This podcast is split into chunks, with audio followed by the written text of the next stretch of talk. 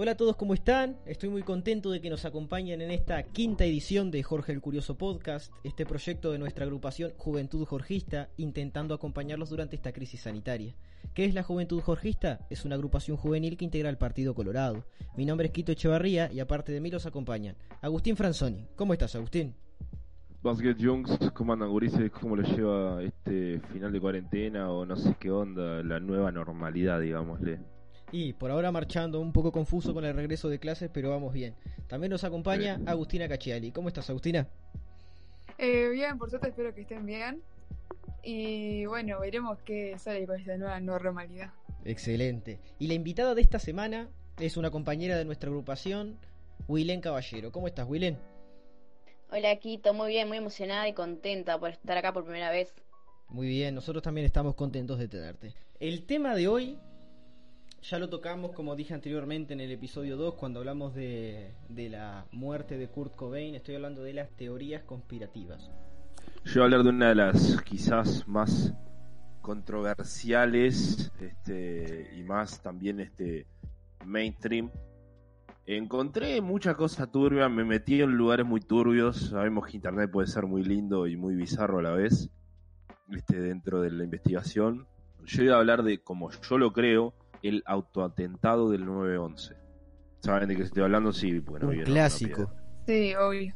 Este, para ponerlos igual en contexto, este, el World Trade Center de Nueva York, las, las Torres Gemelas, fueron supuestamente atacadas este, por un par de aviones que fueron secuestrados por un, un grupo terrorista llamado Al Qaeda al mando de Osama Bin Laden, ¿no? Que lo que provocó que los aviones al chocar se cayeran las torres. Este, yo primero voy a ir a, a lo que quizás no se habla mucho, que es quién era Osama Bin Laden, quién era la familia Bin Laden y la relación económica muy fuerte que hay entre la familia Bin Laden, que es una familia saudí, y la familia Bush en Estados Unidos.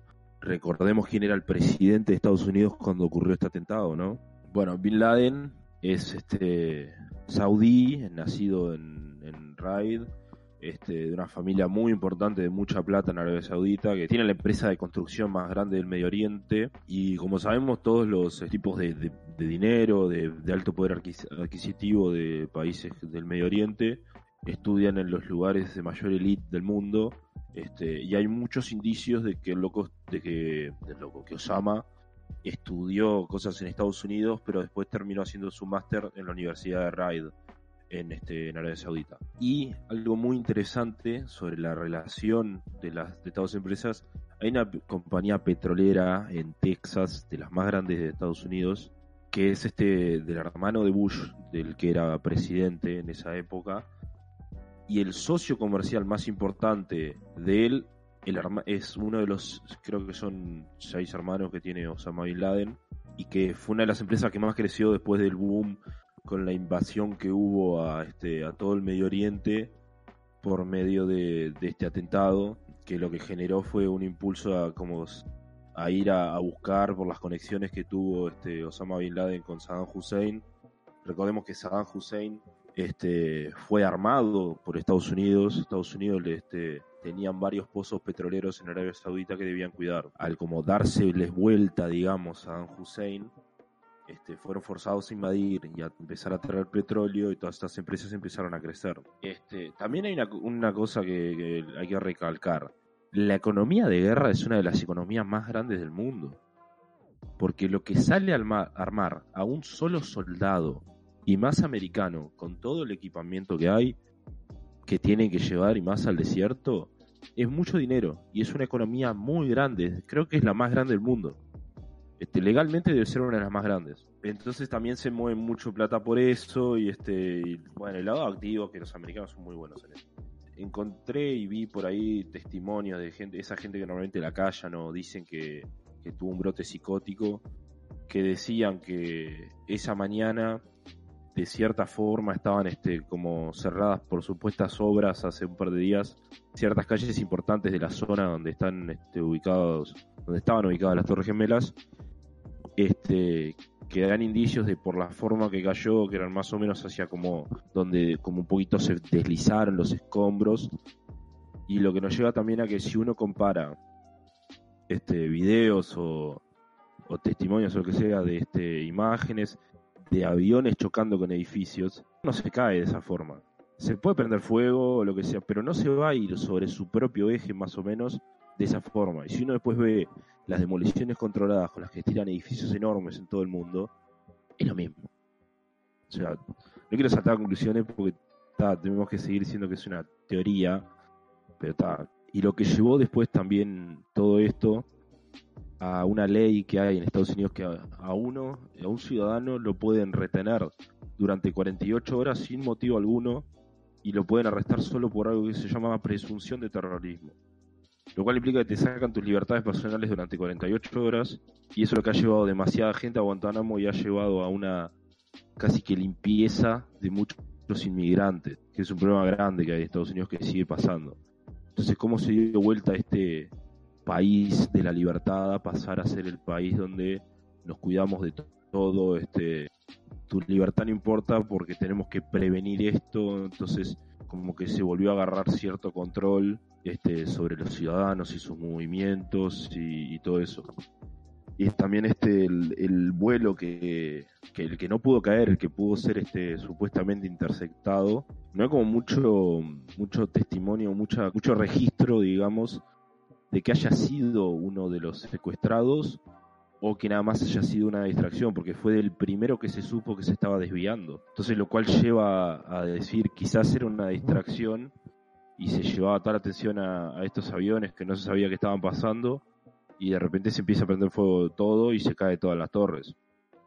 Y, este, y los crecimientos de las empresas y todo es lo que a mí más me llevan a decir, y esto es un poco, es un poco raro que este el hermano del tipo que supuestamente dirige esto y el hermano del presidente al que supuestamente iba a un ataque personal estén este gracias a esto creciendo económicamente se estén creciendo las invasiones que hay hacia Medio Oriente este impulsando la economía de guerra una economía de guerra que estaba cayendo que este antes de, de Irak la última guerra ha sido Kuwait que fue la guerra con más muertes por fuego amigo que nada más habían ido a cuidar sus pozos de petróleo y se terminaron matando entre todos con la, idea de las guerras que habían ido antes los padres, este, porque claro, una cosa es lo que se le muestra a ellos ahí, a los americanos que los tienen muy controlados, este, y ellos querían ir por los padres, no sé qué, y, se terminaron matando entre todos porque no tenían nada para hacer.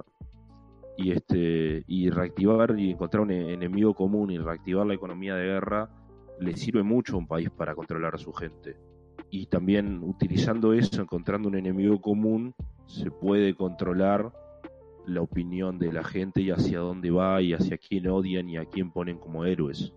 A mí me gustaría hacer dos aclaraciones. Eh, la primera es que, por lo que tengo entendido, Osama Bin Laden había trabajado un tiempo para la CIA. Sí. Y otra cosa es que vi un documental Pero hace no tiempo. Hay, no hay muchos datos de eso, entonces preferí no tocarlo mucho. Y otra cosa es que vi un documental hace tiempo, o sea, que justamente trataba este tema del, de las segundas versiones dentro del tema de la caída de las Torres Gemelas, que dice que uno de los edificios del World Trade Center donde se encontraban las Torres Gemelas eh, había sido asegurado contra terrorismo un mes antes del atentado contra las torres. Y se habían encontrado también en la vuelta varias este, credenciales este, de, agentes o del servicio secreto, de, de la CIA y cosas así, con descendencia este, del Medio Oriente que fueron este, acusados y llevados en esta ola. Y hay varios que siguen presos en Guantánamo. Sí, claro, eh, resulta todo bastante interesante sabiendo que, por ejemplo, eh, fue la primera vez en la historia de Estados Unidos que fue atacado en su propio territorio, porque en ninguna de las dos guerras mundiales que hubieron, la Guerra Fría, Estados Unidos fue atacado en su territorio. Y esa fue la primera desde vez. La, desde la guerra de México que tuvieron ellos con México, que este, por la cual todos esos territorios que tienen nombres en español en el sur de Estados Unidos son parte de Estados Unidos ahora. Desde esa guerra ellos no habían tenido ninguna guerra en su propia casa, digamos. Y que eso resulte, que existe la posibilidad de que haya sido planeado por el propio Estados Unidos para que sirva como excusa o como cortina de humo para atacar eh, otra nación o otra organización terrorista. Un poco después, cuando se empezó a calmar un poco los humos y este y se empezaron a saltar este, armando teorías ¿viste? que salían en la tele y todo. Después pasó lo del Pentágono y después pasó lo de la amenaza a la Casa Blanca que nunca la tocaron. Bueno, para, ir cerrando, este, lo que quería, lo que quería agregar, que hay que, que hay que tener mucho cuidado lo que está pasando mucho en Europa, este, que ya pasó en Estados Unidos y que esperemos que no venga a pasar acá. Famoso este, perfilamiento racial, no sé cómo se dice, pero este, de no caer en esa de decir, no sé, todos los musulmanes son terroristas o todos los musulmanes implosionan. Fui a Medio Oriente y vi que nada que ver. Y tener mucho cuidado en los aeropuertos también, porque si bien acá como no nos revisan no te das cuenta, después llegas a otro país con algo que sacaste de acá sin darte cuenta y, y sos pollo. Este, y las revisiones no son jodas al resto del mundo y está bien que sean así, pero no sé qué piensan ustedes, pero yo creo que se fue todo al carajo y estamos todos perdiendo libertades personales e individuales por la supuesta protección de todos, que a veces se va para el otro lado y termina siendo la protección de los intereses de los gobernantes. Y no estoy hablando de presidentes. Este, no voy a ponerme en el, nuevo, el modo del nuevo orden mundial, pero que hay que tener cuidado porque ya no estamos en una era de países, sino de realidades socioeconómicas y lo que hacemos o no hacemos, a veces tenemos que tener cuidado porque depende nuestra libertad en ello. O decimos también. Extremadamente profundo, hasta me dio miedo de hablar del tema que traje. Eh, un tema que todos conocíamos, que siempre está bien recordar, así que aprovecho para pedirle a Agustina que nos cuente de las teorías que trajo. Bueno, eh, yo traje un par de teorías que están, están muy buenas. Eh, más que nada enfocado a Estados Unidos, pero bueno, Estados Unidos ya no le quiero tirar eh, bardo al país nada, pero ya sabemos que es un país medio misterioso, medio turbio. La primera que traje, que bueno, creo que la mayoría sabe que Estados Unidos ya de por sí es un país que tiene mucha obesidad y muchos problemas eh, de salud con respecto a eso. Sí, claro, por lo que tengo entendido es eh, el primero en la lista de países con más obesidad, el segundo es México. Claro, y, es un problema que... Sí, México es el primero en obesidad infantil ahora porque lo pasó a Estados Unidos y en obesidad están por pasarlo también. Y bueno, la teoría que traje es que también es algo medio mundial, pero creo que más que nada en Estados Unidos porque la teoría es que las empresas de comida rápida, tipo McDonald's, Burger King, esas empresas de comida rápida quieren volvernos obesos para sacar guita de nosotros y básicamente manipularnos. ¿Por qué sería esto? ¿Por qué nos querían volver obesos? ¿Y por qué nos querían manipular? Bueno, lo que plantea la teoría es que las empresas de comida rápida eh, tienen como un trato o tienen como una especie de relación con las, con las industrias de pérdida de peso. O sea, todo lo que es, no sé, acá en Uruguay no sé cuáles hay, pero ponele todas esas empresas que te dicen, ah, sí, vení, te llevamos a bajar de peso, tenemos un plan para vos, cosas así. Y en Estados Unidos hay un montón, o sea, últimamente han salido de la nada, o sea, como que empezaron a fluir, a fluir, a fluir, empezaron a aumentar, a aumentar. Y bueno, lo que plantea es que cómo se mantienen entre sí esas dos empresas. Es que eran un círculo vicioso que básicamente es, vas a los restaurantes de comida rápida, comes mucho, engordás, y pues querés adelgazar, entonces vas a, las industrias de pérdida de, pérdida de peso, adelgazás, pero después volvés a ganar peso, entonces vas de nuevo al, al, al restaurante de comida rápida y así, así, así. Y bueno, básicamente... O sea que básicamente lo que la teoría dice es que te venden tanto la enfermedad como la cura. Claro, y se benefician entre ellos así. Y hablando de cura y hablando de eso, otra industria que también está beneficiada por este tema es la industria de los medicamentos relacionados con la, con la pérdida de peso y la diabetes. Y básicamente, o sea, si lo pensás, si todos fuéramos sanos, o sea, no estarían beneficiados. O sea, lo que necesitan ellos es vender medicamentos a la gente que tiene esos problemas. Claro, eh, como estas teorías, o sea, se me ocurren ahora un montón. Eh, a propósito de la situación que estamos viviendo ahora, eh, hay un montón de gente que piensan o tienen la teoría de que el propio coronavirus fue un invento de alguna empresa o varias empresas farmacéuticas que sueltan este virus al mundo y cuando empieza a volverse grave es cuando sacan a la venta las nuevas vacunas y ahí lucran de forma artificial, por decirlo de alguna forma. Claro, y varias veces, o sea, varias veces ha salido esa teoría con muchas enfermedades, no, no solo con el coronavirus, con varias, es que aclaremos que esto sí es una teoría, no digo que sea 100% verdad, pero, o sea, me parece como que es bastante real. Bueno, algo similar a, lo que estaba diciendo vos, Quito, es este que no es tan que no es tan reciente, por lo cual tiene como más teorías atrás y cierto cierto que puede llegar a tener un poco más de, de validez. No la estoy devalidando tu teoría, pero en el sentido de decir al ya tener gente que se metió y buscó y buscó y sacó muchas cosas a la luz, este puede ser. La teoría más grande dentro de eso es este cuando estaban en sus colonias los franceses en laboratorios, no sé, la historia decía supuestamente lo que se dice es que este los, gorilas, sobre todo en estas colonias francesas, de las tribus tenían relaciones con los gorilas y este o con primates en general y después este se lo pasaban entre ellos. Y después este según la, la teoría es que en realidad estaban probando virus y creando cosas en laboratorios y este y como que infectaron a, a un gorila y este y los y sacaron con cosas de ese virus que le infectaron al gorila el SIDA que lo pasaron a los humanos. Y bueno los tratamientos del SIDA acordémonos que son carísimos este los buenos no y más en esa época. Y después este los mismos franceses iban a las tribus y este tenían cosas con las con, con las de las tribus con las africanas y los llevaban a, a Europa el, el boom más grande lo tuvo en París y después cuando empezaron a ser este, más abiertos en Estados Unidos, este, ahí explotó más y se llegó a lo que es hoy en día. Claro, y es como, y también aparte, o sea, todos los químicos que le agregan a la comida, ¿no? Que nadie nos dice.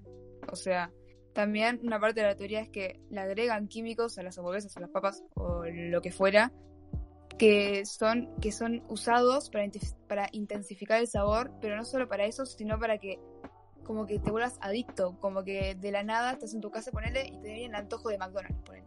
O sea, ni no sabes por qué.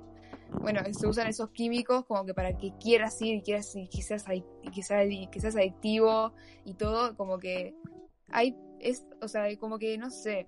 Desde mi postura más escéptica, en realidad yo si dentro de toda esta teoría hay algo que tenga sentido es que las cosas ocurren de forma orgánica. Eh, con el tema de por ejemplo, los sabores químicos o artificiales que tiene la comida, es normal que una empresa que se encarga de vender comida o comida rápida quiera llegar al mejor sabor para que la gente lo compre y puede ser que sea algo no tan bueno, pero no quiere decir que haya un como una organización que se encargue y tenga como fin la adicción para hacerle mal a la gente, sino para lucrar como son todas las empresas.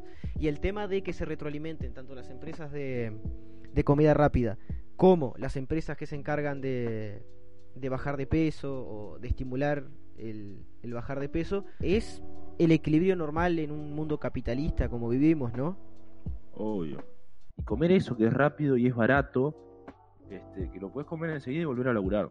Alrededor de toda la comida rápida hay un montón de teorías. Yo, por ejemplo, me acuerdo de varias. Una de ellas es eh, la teoría que dice que en realidad la carne que sale de las hamburguesas de McDonald's es de un animal que fue creado artificialmente, o artificialmente no, sino mezclando el ADN de, de, las vacas con otros animales para que genere la mayor cantidad de carne en un solo animal. Entonces hay imágenes muy grotescas que se pueden encontrar en Google, que es un animal que tiene las patas cortas, que no se mueve en toda su vida, que tiene un crecimiento acelerado. Después hay otras teorías, por ejemplo, que dicen... Es exactamente lo mismo que hacen con la, este, el cannabis que te da el Estado, es el mismo proceso pero con un animal. Claro, aparte, o sea, es medio opinión mía, yo eh, soy vegetariana, pero tampoco quiero meter mi opinión ahí, pero es un hecho de que McDonald's o las empresas de comida rápida eh, o sea, les meten pila de hormonas a los bichos, o sea, les dan como horrible.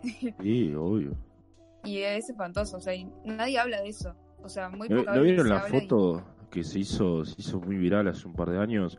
La del famoso cerdo transgénico que era de, de una de estas cadenas este, americanas que hacían cosas con cerdo también, este, que eran para, para la panceta, creo que era Denis o una de esas, que era un cerdo, pero era, tenía, no sé, el tamaño de un toro y tenía músculos por todos lados. No sé si vieron a, no sé si la vieron esa foto de una vez, la del cerdo. creo, creo que estamos hablando de, del, de la misma imagen, del tema de la teoría esta del, del animal creado artificialmente. Lo que sí creo que está comprobado es el hecho de que si vos alimentás a una persona, o un niño, o un adolescente que está en desarrollo, solamente con este tipo de comidas, no le estás aportando los nutrientes que necesita y eso puede terminar en un déficit en el crecimiento. Y bueno, básicamente eso. Eh, dejar el mensaje que alimentense bien. Eh, no coman lo primero que ven en adelante. Eh, y por favor, vayan a un nutricionista. Bueno, la probabilidad de que todo esto sea real da un poco de miedo, ¿no? Pero voy a aprovechar para pasar a otro tema que Willem nos va a hablar del Club Bilderberg. Para los que no saben, el Club Bilderberg es una reunión anual en la que asisten aproximadamente las 130 personas más influyentes del mundo. Claramente esto es por invitación, ¿no? Y antes las invitaciones las daba el príncipe Bernardo de Holanda, ahora ya no.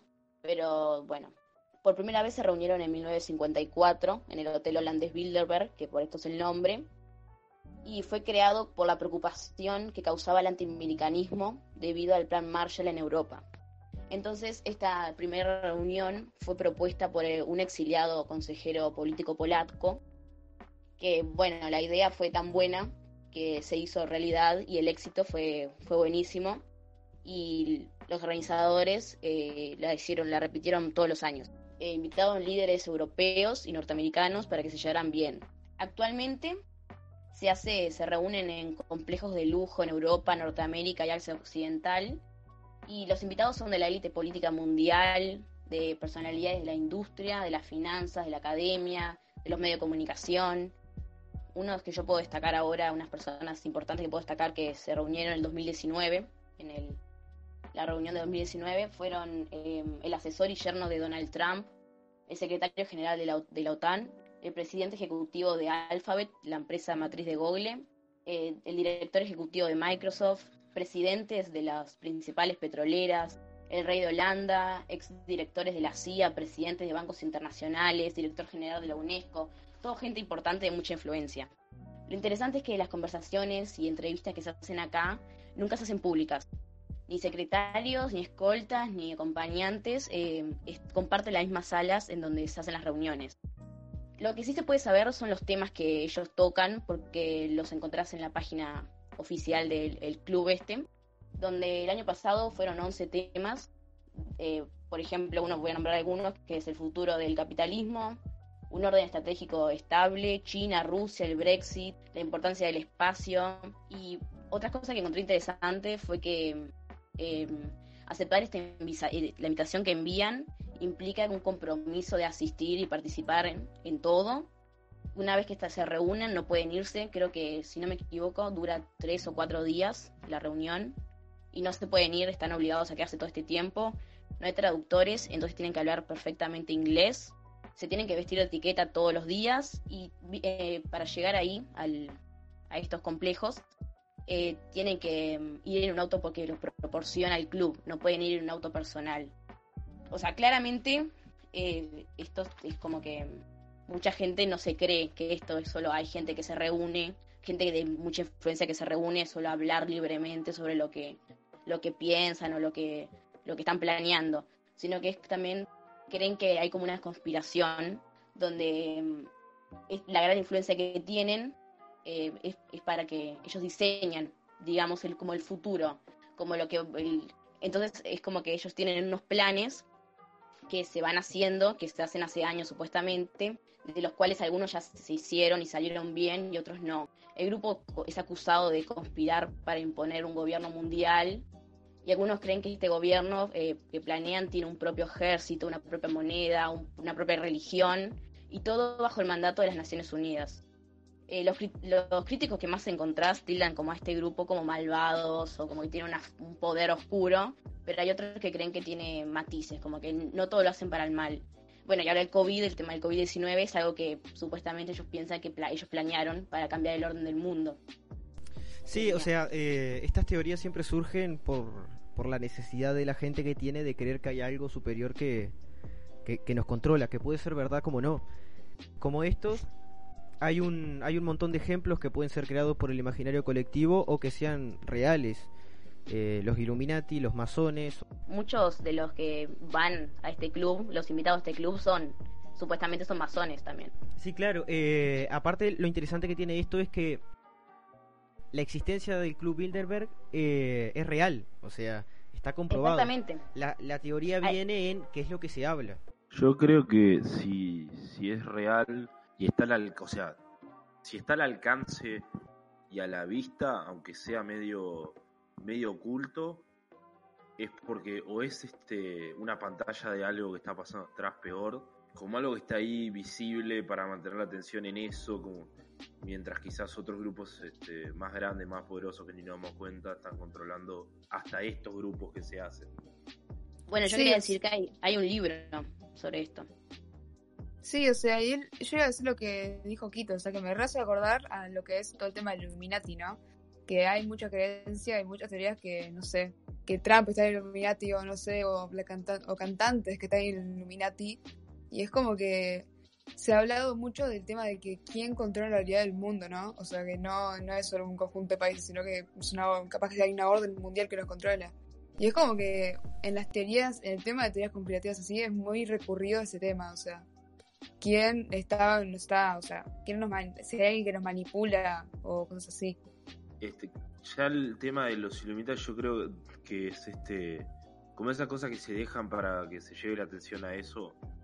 Porque en realidad al inicio los Illuminati en realidad este no eran tanto una secta, o sea, eran sí una secta, pero eran más bien este en Italia locos que querían sacar el poder tan fuerte que tenía la iglesia y llegó a tener el, el poder que supuestamente tiene, pero creo que ya no tiene o ya casi ni, ni existe.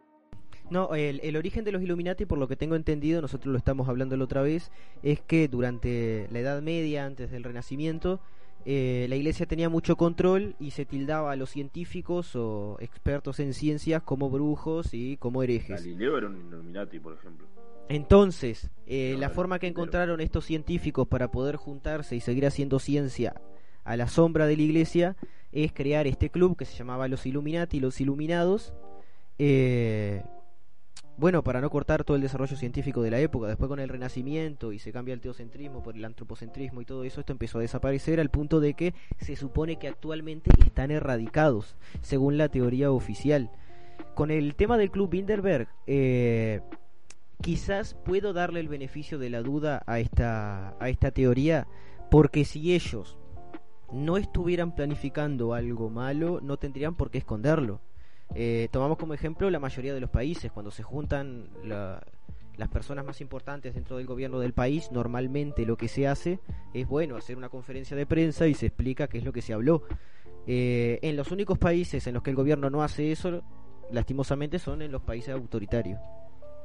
Y eso es un, modus operandi bastante similar a lo que hace el Club Bilderberg. Entonces, puedo, puede ser que les dé el beneficio de la duda en que pueda que esta teoría sea cierta.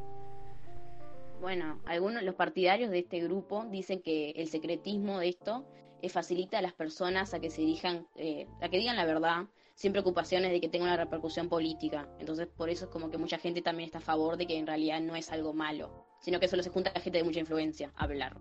Es hay un libro que se llama Los amos del mundo están al acecho, que si no me equivoco es de una, eh, una periodista española que se llama Cristina Martín, que en uno de sus capítulos habla sobre la estrategia de la pandemia y ahora se está dudando mucho sobre el tema si el coronavirus es algo de esto. Recomiendo si alguno está interesado, si le gustó el tema, que siga que lea sobre este libro, que está bueno. La teoría que traje yo es una teoría del ámbito local, eh, más precisamente de la ciudad de Melo, mi ciudad natal, y gira en torno a un personaje que acá, conocemos mucho, que fue un político que resultó ser intendente a finales de los 90, y su nombre es Villanueva Sarabia.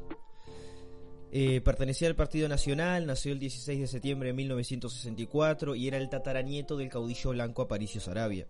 Tuvo una carrera política bastante notoria, teniendo en cuenta lo breve que fue. Bueno, en las elecciones de 1989 se alineó con Luis Alberto Lacalle, el padre de nuestro actual presidente, y por muy pocos votos no salió electo diputado. Sin embargo, esa votación le valió ser nombrado vicepresidente de OCE con tan solo 26 años. En las elecciones de 1994 se postula intendente municipal de Cerro Largo, cargo que conquista y ta, derrota a sus compañeros del mismo partido. E irónicamente, el aspecto más conocido de la vida de esta persona fue su muerte. El 12 de agosto de 1998, a punto de adherirse a la precandidatura del presidente Alberto Volonté, Sarabia es encontrado muerto de un disparo en la cabeza. La justicia finalmente lo catalogó como suicidio, pero hay unas segundas opiniones que resultan interesantes. Bueno, su compañero de fórmula, Volonté, eh, insinúa que ciertos personajes muy importantes de la política uruguaya eh, pudieron haber estado involucrados en la muerte de, del Villa. Hay un libro que se llama Todo Trapo, que fue escrito por Antonio Larreta, que cuenta todo lo que pasó el día siguiente a su muerte. pasado el mediodía, Leticia Silveira, que en ese momento era secretaria de Villanueva Sarabia, rompió un vidrio de la casa del Villa y lo encontró muerto de un disparo en la sien. A las 13 y 15 horas se le comunicó al secretario general de la Intendencia, al subjefe de policía y a la madre de Verónica Vejeres, la viuda de Sarabia. Las autoridades se hicieron presentes en el lugar enseguida eh, y la noticia llegó a todas partes del país, haciendo que, por ejemplo, el presidente de turno, Julio María Sanguinetti, sea entrevistado por los informativos vespertinos y que haya calificado de misteriosa las circunstancias de esta muerte. La policía técnica local recibió órdenes de Montevideo de no ingresar al sitio porque iban a mandar forenses desde la capital con la excusa de que era la muerte de un político importante. La hija de Villanueva Sarabia, años después, dijo en una entrevista al diario El País que a su padre lo mataron y que la justicia lo sabe. Todo esto son teorías, quiero aclarar. La cito. Desde que falleció mi papá, cada vez que un juez tocaba un expediente, cambiaban al juez. Pasaron cosas raras. En su momento mi papá había denunciado dos jueces por corrupción y después que murió, ellos mismos tomaron el caso de mi padre. El profesor Hugo Sarabia, primo del Villa, siendo entrevistado por el diario La República, dijo que quería exponer cierto, cierta información que aparecía en los expedientes, como que, por ejemplo, que un testigo declaró haber visto entrar a un auto a la residencia municipal y no la camioneta policial como se dijo oficialmente. En las pericias policiales no se levantaron huellas dactilares, tampoco se levantó ningún tipo de muestro de sangre, de semen o lo que podía haber habido en la escena del crimen. Esto es muy extraño. Normalmente cuando se llega a una, a una escena del crimen no se hace de esa forma. Hay ciertas declaraciones de Villanueva Sarabia antes de su muerte que son bastante polémicas, como por ejemplo que dijo que era mejor que la calle Herrera no ganara la presidencia porque de lo contrario iba a saquear lo poco que le quedaba al país. Eh, son acusaciones que reiteró muchas veces al directorio del Partido Nacional. Mario Burgos, quien fue asesor de Sarabia, dijo que posiblemente había sido causado por el enfrentamiento que llevaba él con el herrerismo, sumado a eh, los conflictos que tenía con los intereses de grupos económicos y corporaciones. La nota del diario La Diaria indica que Burgos reivindica el testimonio de un testigo que vio entrar y salir dos autos en la madrugada de la finca de Sarabia, también el ánimo de Sarabia antes de su muerte resulta bastante contradictorio con, lo, con la versión oficial. Por ejemplo, una fiesta que se hizo la noche anterior a su muerte le había comentado a Burgos y a otros sus planes a futuro. Es muy raro que alguien tenga planes a futuros y que eh, decida suicidarse. Voy a aprovechar para recoger una frase de Sarabia que es de junio de 1998 publicada en Búsquedas que dice algo así como, acá no va a pasar nada porque todos podemos tener nuestros odios, nuestros rencores y nuestras pasiones, pero no se me ocurre pensar que alguien piense dirimir las diferencias contratando a alguien en Brasil para que me mate. En noviembre de 1998, en Perspectiva de Radio El Espectador, entrevistaron al escritor y periodista Miguel Ángel Campodónico en función de su libro sobre Villanueva Sarabia ante la pregunta ¿quiénes sostienen que Villanueva Sarabia se suicidó? Y responde el grupo que estaba con Vejeres, léase herrerismo. ¿Y quiénes sostienen que fue homicidio? Los familiares directos y quienes pertenecen al grupo de Villanueva Sarabia directamente. Esto está claramente establecido en la idiosincrasia de, de, la ciudad de Melo. El eh, Villanueva Sarabia es un personaje que actualmente se sigue hablando acá en la ciudad. Eh, se puede preguntar a cualquier persona que haya vivido en esa época y ellos te van a decir qué es lo que piensan. Todos tienen una opinión eh, ya definida y resultan ser eh, opuestas muchas veces. Por ejemplo, hay mucha gente que piensa que era un visionario. es un hecho que, por ejemplo, agarró la intendencia en muy mal estado. El, el, intendente anterior, por si no lo sabía, era Nino Boa, que actualmente se está postulando no para el Partido Nacional como fue esa vez, sino para el Frente Amplio como intendente. También dicen que logró hacer que Cerro Largo sea uno de los departamentos más eh, avanzados del interior. Pero después está el otro sector de la población que piensa que él era una persona trastornada, eh, quizás fue una persona muy inteligente por todo lo que logró, pero también se metió en varios problemas que le resultaron contraproducentes. Era muy prepotente, parecía que no tenía miedo, no le importaba con quién se metía. En un mundo perfecto quizás eso no hubiera causado problemas, pero eh, es un caso bastante similar a lo que pasó hace unos años en Argentina. Estoy hablando del, caso Nisman.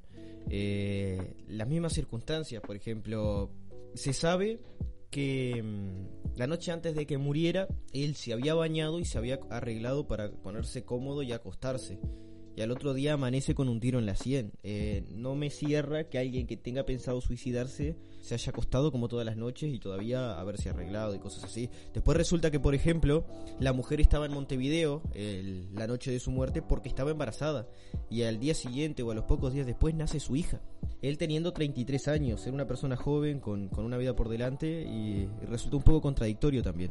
Bueno, pero capaz esos que entraron no lo mataron, sino que le dijeron o te matás o te matamos, porque y obligarlo a que se mate y este y como podés salir más limpio de esto quizás. Si vos contratás a alguien, este decirle, este no lo mates, obligarlo a que se mate, porque las pruebas van a ser diferentes y este me parece muy loco de que nosotros estamos acostumbrados a que pase en otros países y que pase acá es como muy Sí, esas cosas parecen como de película, que Uruguay es muchísimo más tranquilo o algo similar y en realidad esas cosas pasan en todos lados. Y pasó en una ciudad chica del interior del Uruguay. Sin nada más para decir, entonces aprovecho para despedirnos. Los invitamos a seguirnos en nuestras redes sociales en Facebook, Instagram y Twitter. También los invitamos a seguir a este podcast que nos pueden encontrar en iTunes, nos pueden encontrar en Spotify, en YouTube y en iVoox. Me despido y hasta la próxima.